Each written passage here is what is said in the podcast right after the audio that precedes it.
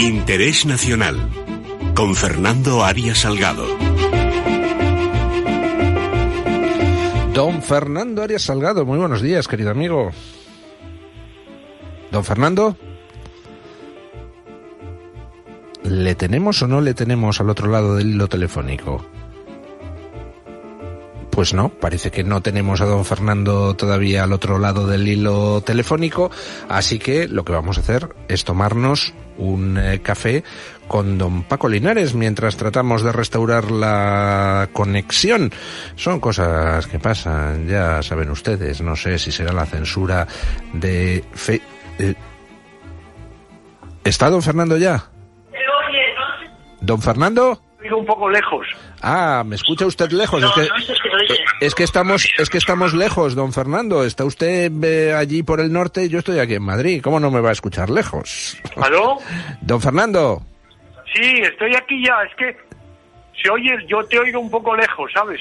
Usted me oye un poco lejos. Bueno, pues ahora los de control le suben un poquito el retorno.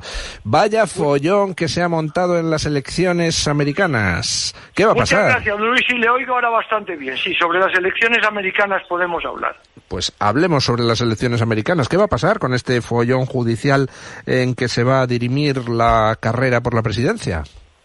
Mire usted, don Luis, yo he seguido con atención las intervenciones que usted tiene en su programa, que escucho con, con toda, eh, yo diría, intensidad, por llamarla de alguna manera, mi eh, admiración por cómo se tratan los temas internacionales ahí, ¿verdad?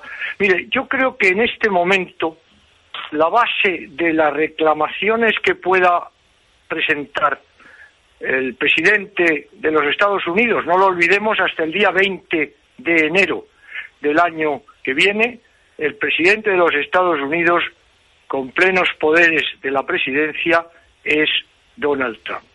Por lo tanto, partiendo de ese supuesto, hay unas fechas claves. El 14 de diciembre tiene el colegio electoral que votar quién ha ganado las elecciones, puesto que suman los votos necesarios 2.270, ¿eh? de 538, 270, que a partir de ese momento constituyen la base jurídica constitucional para que el colegio electoral designe presidente electo. Hasta ese momento no hay presidente electo, puesto que el colegio electoral no se ha pronunciado sobre esa votación. Primera, primera afirmación jurídico internacional importante a los efectos judiciales que usted señalaba también en el programa. Y el Tribunal Supremo solo puede intervenir cuando esté alterados los criterios o mandatos o precedentes constitucionales de las elecciones presidenciales.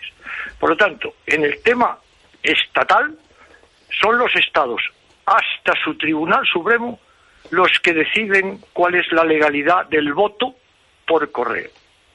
Tema importante.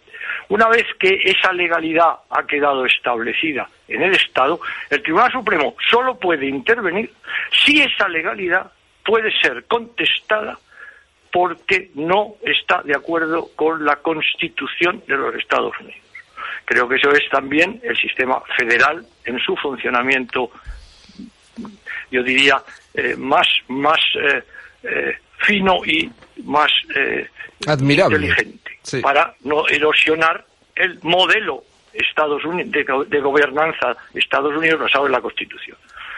Segundo punto, mire usted, aquí en este momento yo lo dejaría ahí, porque es evidente que es el Partido Republicano, y digo el Partido Republicano, no solo el presidente, que también tiene su mayoría en el Senado, parece ser escasa, también pendiente de estas situaciones en estos siete estados, pues el que tiene que defender también el modelo, el sistema americano de gobernanza. No solo el Partido Demócrata ni los medios de comunicación que apoyan al Partido Demócrata, sino el Partido Republicano, que es básico en esta batalla. No puede haber ahí defecciones o distinciones o, en algunos casos, omisiones que puedan perjudicar la batalla tan esencial que se está eh, eh, llevando al Tribunal Supremo sobre la validez, fíjese usted, de la primera democracia del mundo, la validez del sistema electoral y la garantía, don Luis, de el voto libre y por lo tanto no manipulado por reglas que pueden impedir que sea un voto perfectamente controlable y legal, ¿verdad? Legal. Por eso el tema de la legalidad o ilegalidad del voto no afecta a que el voto se haya o no emitido. Lo que afecta es las reglas que regulan la emisión de ese voto en los estados se ha seguido de tal manera que no viole los derechos que la Constitución otorga tanto a los estados como a los votantes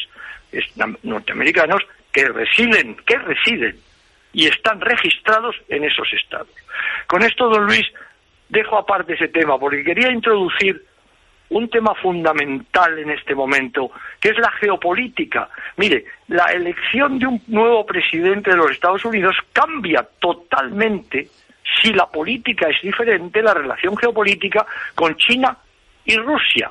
Porque no se olvide usted que todo el problema que ha aflorado más o menos confusamente de la relación con China viene del año 2001, cuando en el año 2001 se aceptó por, por la presidencia del señor Clinton la, la entrada de, la, de, China en las reglas de la eh, Organización Mundial de Comercio, que fue en el año 2001. Mire usted, la, la introducción de China en ese momento en, la, en el sistema económico internacional regulado después de la Segunda Guerra Mundial ha significado una verdadera revolución socioeconómica en el mundo.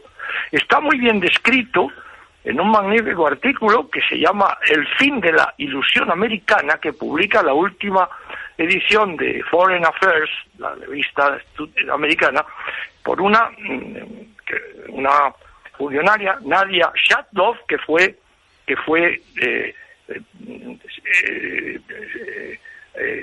consejera de Seguridad Nacional en la administración Trump.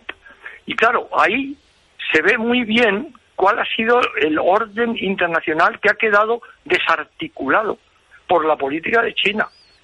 Porque claro, cuando se acepta a China, se cree que China va a respetar las reglas que existen, que son muchas, ¿eh? según se citan 22.000 reglas hay en la Organización Mundial de Comercio para que el comercio mundial y para que la economía mundial quede e-, equilibrada y en beneficio de una globalización creciente. Y China no ha jugado esa carta en absoluto. Lo demuestra muy bien esta consejera. China ha sacado una ventaja extraordinaria de esa manipulación que ha hecho de las reglas de la de la Organización Mundial de Comercio en perjuicio sobre todo de los Estados Unidos y de su hegemonía mundial. Claro, esto yo querría señalarlo muy ahora, ahora mucho, don Luis, para que no se pierda tampoco la visión geopolítica de lo que significan los Estados Unidos para Occidente, para las democracias occidentales, para la Unión Europea, para España. Mire usted, yo, este programa que se llamaba Interés Nacional, hay que añadirle seguridad nacional interés nacional y seguridad nacional. España, sin los Estados Unidos, no puede garantizar la seguridad nacional española. No solo la OTAN, no es solo la OTAN. En la OTAN, fíjese usted lo que está pasando con Turquía. Turquía, Rusia, Irán. Ya tiene usted un frente ahí de nuevo. No, no, es que es España. España sin la garantía de los Estados Unidos hoy tal como está África y el Magreb y la debilidad de Francia, no puede garantizar su seguridad nacional. Yo esto lo digo con plena conciencia de lo que digo, porque esas amenazas, entre comillas, no son evidentes para la opinión pública, pero sí para los que seguimos todos esos elementos que hacen que una nación como en Estados Unidos planteó también el, presidente Trump, cuál es los riesgos para la seguridad nacional de los Estados Unidos, ¿verdad? Y esto es, es, fundamental tenerlo en cuenta, don Luis. Pues don Fernando, muchísimas gracias por habernos acompañado un fin de semana más. cuídese, que ya sé que está usted, eh, pues en fin, eh, disfrutando de los aires norteños. Muchas gracias, don Luis. En efecto, y lo mismo a todos ustedes, un gran abrazo. Un abrazo.